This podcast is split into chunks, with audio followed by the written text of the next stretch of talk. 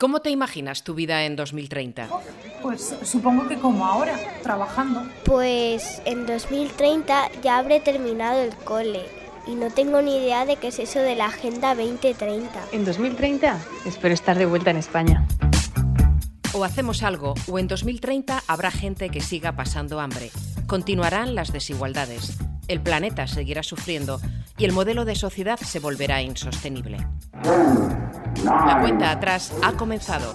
La rueda ya está girando y 2030 está más cerca de lo que piensas, pero ¿sabes cómo vamos a conseguirlo? Bienvenido a La Rueda de Colores, el podcast de las historias que mueven la Agenda 2030, dirigido y presentado por Amaya Asiaín. Un amigo mío tuvo de profesor a Juan Muñoz Martín, al que seguramente habéis leído en Fray Perico y su borrico o el pirata garrapata. Yo siempre me pregunto qué tuvo que ser, qué sentía teniendo a este hombre en clase, dándole clase de lengua. O sea, imaginaos qué sueño, qué, qué suerte. Seguro que tenemos todos en la cabeza profesores increíbles y momentos escolares muy, muy entretenidos que nos han marcado seguramente lo que somos ahora o a, o a qué profesor le debemos nuestra vocación.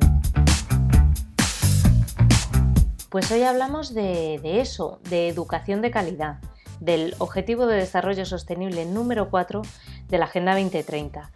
Pero nos detenemos en un aspecto en concreto, en una de las metas, en la 4.7, que habla del desarrollo sostenible. Porque claro, tenemos nueve años para cumplir con la Agenda 2030. Pero una vez cumplida, una vez conseguidos estos objetivos, ¿qué pasa?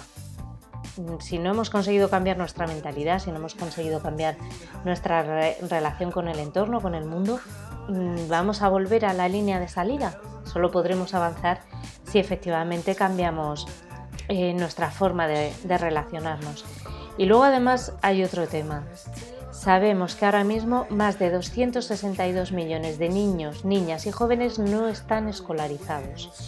6 de cada 10 niños no tienen todavía, a pesar de varios años de estudio, las competencias básicas en lectoescritura, en leer, escribir o en aritmética.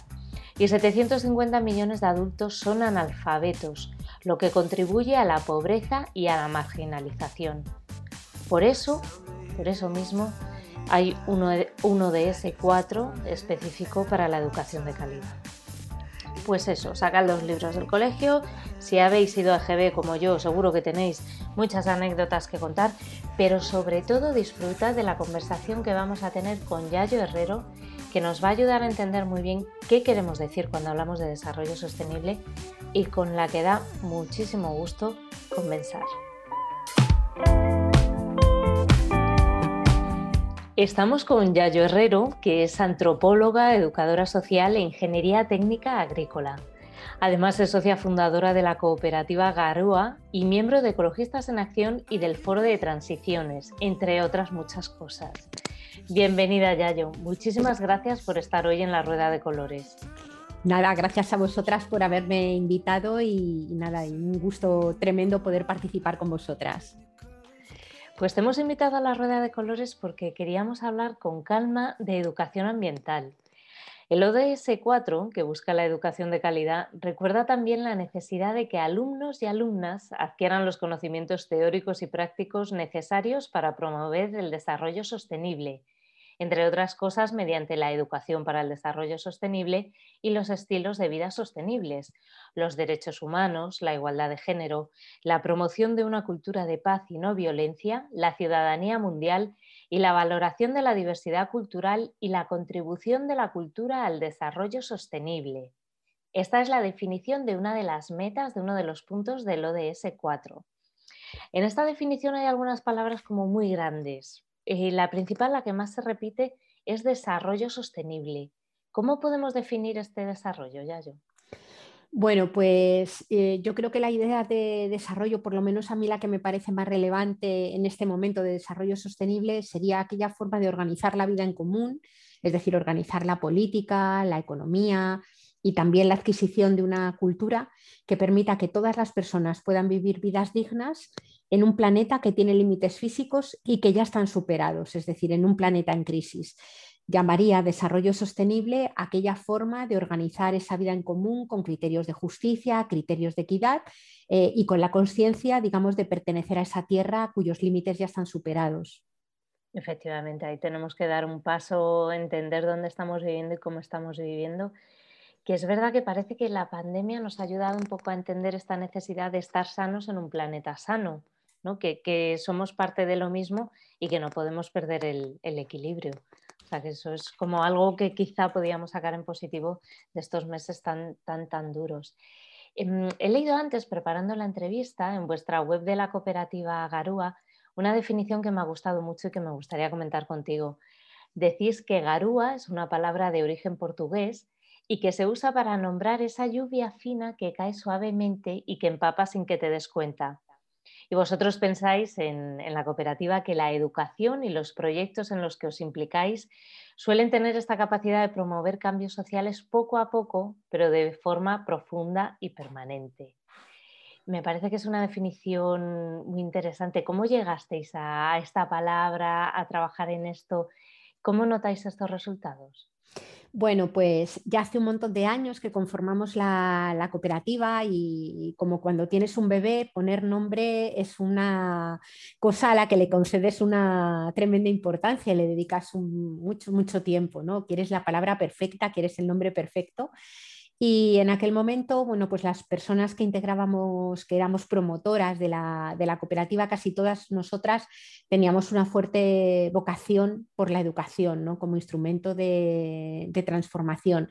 Y entendíamos la, la educación como un proceso de, profundo cambio en las formas de mirar el mundo, en las formas de, estar, en las formas de relacionarnos y creíamos que era un cambio que tenía que ir calando, es decir, que no es una mera cobertura, una mera adquisición de conocimientos, sino un, proceso que nos tiene que transformar, que nos tiene que, eh, que permear por dentro. Y por eso esta palabra nos pareció que era muy chula. ¿no? Recuerdo que decíamos, es como el chirimiri, pero el chirimiri nos parecía un, nombre mucho menos serio para una cooperativa, ¿no? Y entonces encontramos esta otra garúa que nos pareció que, bueno, que era más bonita, que sonaba mejor y que podía encajar bien en, lo que queríamos hacer.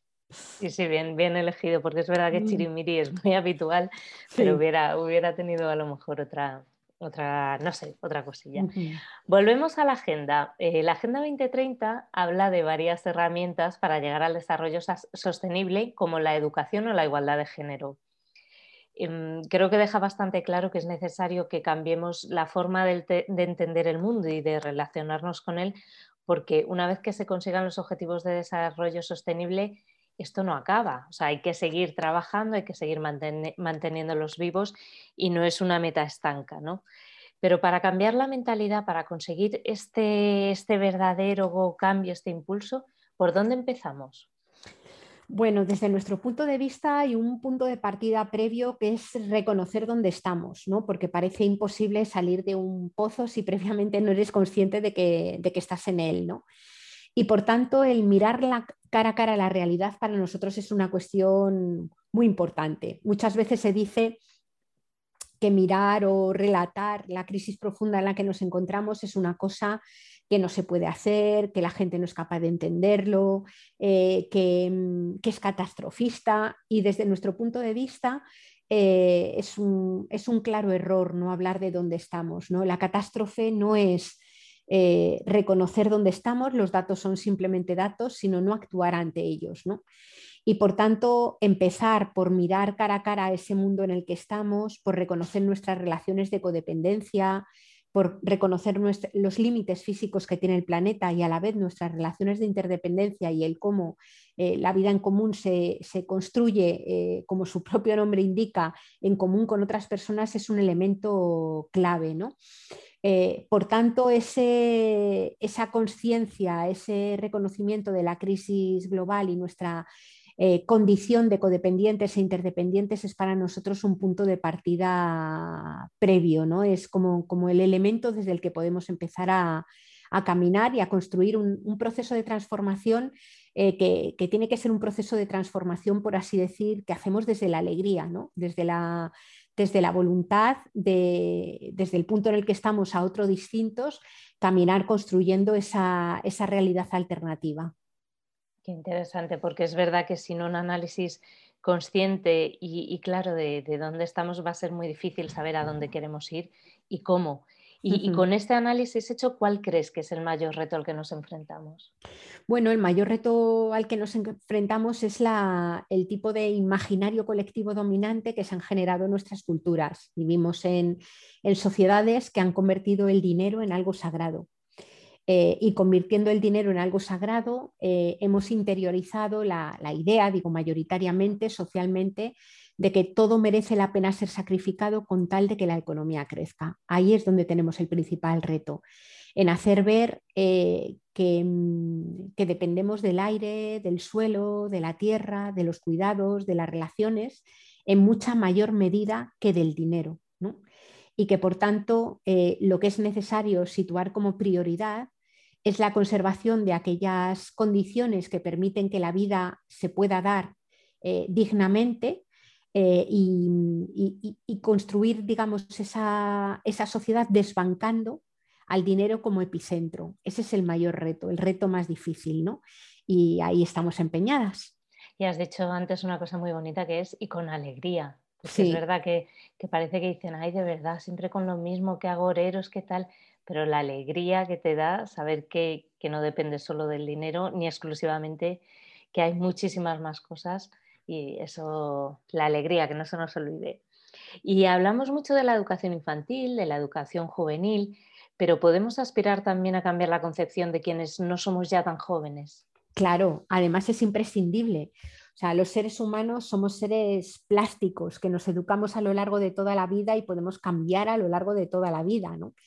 Eh, muchas veces se dice y lo fiamos todo a la educación de las personas más jóvenes, pero cuando miramos lo que dice el panel intergubernamental de cambio climático o lo que leemos acerca de la pérdida de biodiversidad, sabemos que no tenemos tiempo para esperar a que quien ahora tiene cinco o seis años eh, se comporte de una forma distinta, sino que quienes ya ahora mismo tenemos responsabilidades asimétricas, pero a responsabilidades estamos, tanto de toma de decisiones como de consumo, como de, adopción de estilos de vida, tenemos ya la responsabilidad de intentar hacer esos cambios precisamente para que las zonas más jóvenes, para que los niños y niñas tengan opciones, digamos, de futuro razonables. Por tanto, ese proceso de los mayores es clave. Se hace a través de medios de comunicación, se hace a través de espacios de capacitación profesional, a través de, espacios de formación para toda la vida y a mí me parece que es una cosa absolutamente fundamental. Mm. Sí, yo creo que hay efectivamente mucho margen y mucho espacio para que los que no somos tan, tan jóvenes podamos encontrarnos, debatir, hablar, divulgar y que mantener esta curiosidad siempre nos, nos permitirá avanzar. Decíamos que para conseguir este desarrollo sostenible parece que tenemos que deconstruir nuestra forma de ver el mundo para aprender a verlo de otra manera. Y aquí me gustaría que nos parásemos un minuto para hablar, para que nos cuentes un poco más sobre una de estas ópticas, una de estas maneras de ver la relación entre el ser humano y la naturaleza de otra manera, que es el ecofeminismo. Tú eres un referente en este campo y me gustaría preguntarte cómo podemos empezar a entender el mundo con una óptica ecofeminista? Bueno, pues lo podemos empezar a entender eh, si nos preguntamos eh, y pensamos, nos paramos a reflexionar unos instantes eh, sobre el hecho de, o sobre la pregunta de, de qué depende la vida humana o qué es lo que no puede faltar para que los seres humanos podamos vivir. ¿no? Y tenemos que reconocer dos importantes dependencias materiales. La primera de ellas es la dependencia de la naturaleza. Formamos parte de la trama de la vida de una trama de la vida compleja, somos naturaleza, formamos parte de ella. Por tanto, muchas veces cuando hablamos de salvar el planeta o salvar a la naturaleza, estamos cometiendo un cierto, una cierta mirada antropocéntrica, ¿no? porque la naturaleza no necesita que nadie la salve, somos más bien nosotros y nosotras los que estamos ahora mismo en riesgo. ¿no? El hecho de que seamos ecodependientes significa que nada, absolutamente nada de lo que necesitamos para estar vivos, Em, puede, podemos obtenerlo si no es a partir de la naturaleza.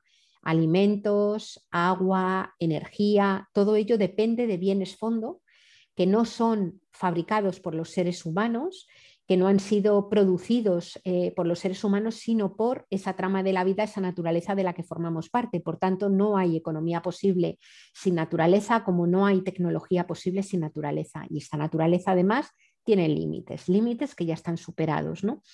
Pero hablábamos de dos importantes dependencias materiales y la segunda es la interdependencia. Los seres humanos vivimos encarnados en cuerpos, que viene a ser como un territorio más íntimo, más próximo, que también habitamos, cuerpos que son vulnerables, que son finitos, cuerpos que son cuerpos necesitados a lo largo de toda su vida. Una persona, un cuerpo, deja de tener necesidades solo cuando está muerto.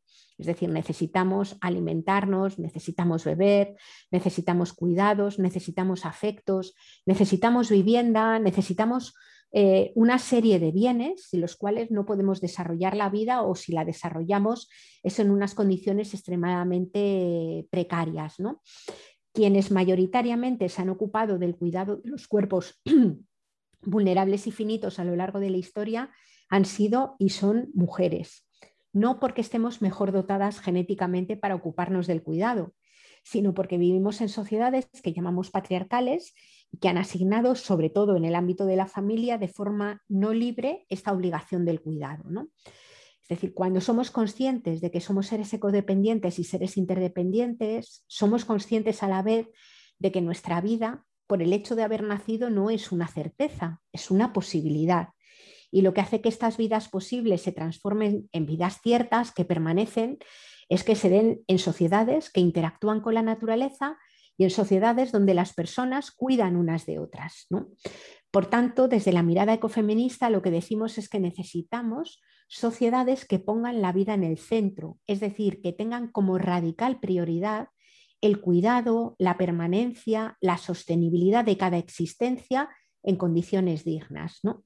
y que éstas solamente se pueden dar en este planeta que tiene límites y en estas sociedades en donde unas personas cuidan de otras. ¿no? La mirada ecofeminista lo que hace es situar esa prioridad, situar una sociedad que es consciente de la ecodependencia y de la interdependencia y de la necesidad del cuidado de cada vida y todas y cada una de ellas como absoluta prioridad. Esto vendría a ser, eh, de una forma muy resumida, lo que nosotras eh, intentamos trabajar y, proponer.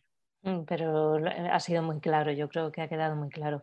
Supongo que también tiene otro tipo de visión sobre la relación eso entre seres humanos y naturaleza, mm, porque parece que el modelo ahora mismo es muy, a ver, la palabra que me viene es como extractivista, ¿no? O sea, todo se puede extraer, de todo puedes sacar muchísimo provecho y si puede ser gratis a bajo precio o que solo salga ganando una persona, que normalmente siempre es el mismo tipo de persona, muchísimo mejor. es así. Así claramente, o sea, somos una cultura que ha aprendido a mirar la naturaleza desde la exterioridad, desde la superioridad y desde la instrumentalidad es decir, como si el resto del mundo vivo fuera una especie de gran almacén de recursos y, como tú muy bien dices, al servicio casi siempre de un mismo tipo de persona, fundamentalmente un hombre blanco, burgués, varón, supuestamente autónomo, heterosexual. Cuanto más te, apartas de ese modelo ideal, digamos, menos vale tu vida eh, y, en una situación de mayor precariedad te encuentras.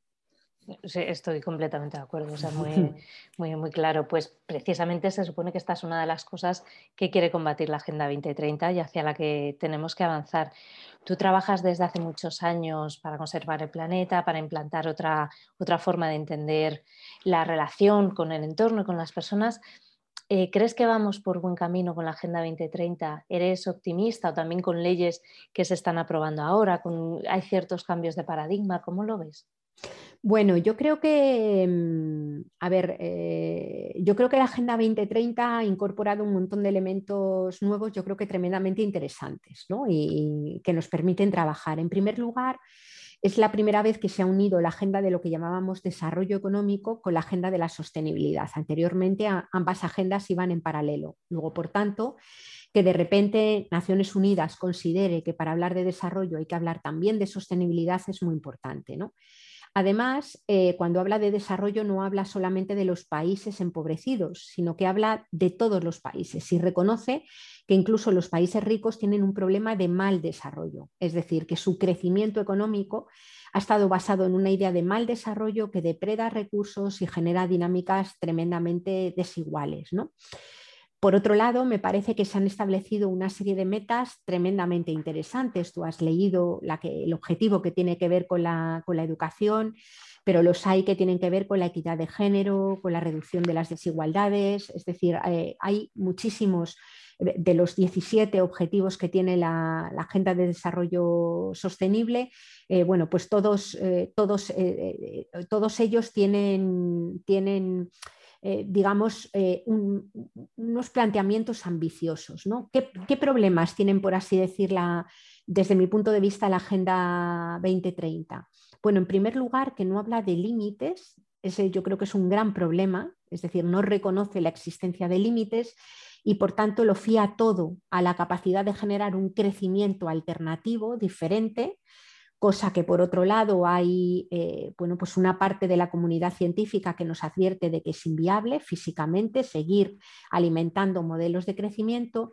Y en segundo lugar, al no hablar de límites, obvia y, y se escabulle de la idea de hablar de reparto de la riqueza, que es clave. Es decir, si el planeta tiene límites y no se puede crecer de forma ilimitada, es evidente que los 7.800 millones de personas, más otras muchas especies vivas, animales, plantas, microorganismos, que tienen que vivir en este planeta, eh, bueno, pues hay un elemento básico que es acceder prudentemente, acceder sobriamente a los bienes de la tierra para que otras personas, otros seres vivos tengan acceso a lo que necesitan. ¿no? Para mí son los dos problemas. En cuanto a las leyes que se están aprobando, bueno, pues yo creo que, por ejemplo, acabamos de ver cómo el Estado español ha, aprobado la ley de cambio climático. Sin duda es la, la mejor ley de cambio climático o la mejor aproximación al problema de cambio climático que hemos tenido en este país. Es la primera vez que se apunta en buena dirección, pero sin embargo, desde mi punto de vista, es una ley que llega tarde y nace vieja. Es decir, que apunta a una serie de compromisos y a una serie de objetivos que según lo que se reflejó en el Acuerdo de París ya son insuficientes para revertir los problemas que tenemos.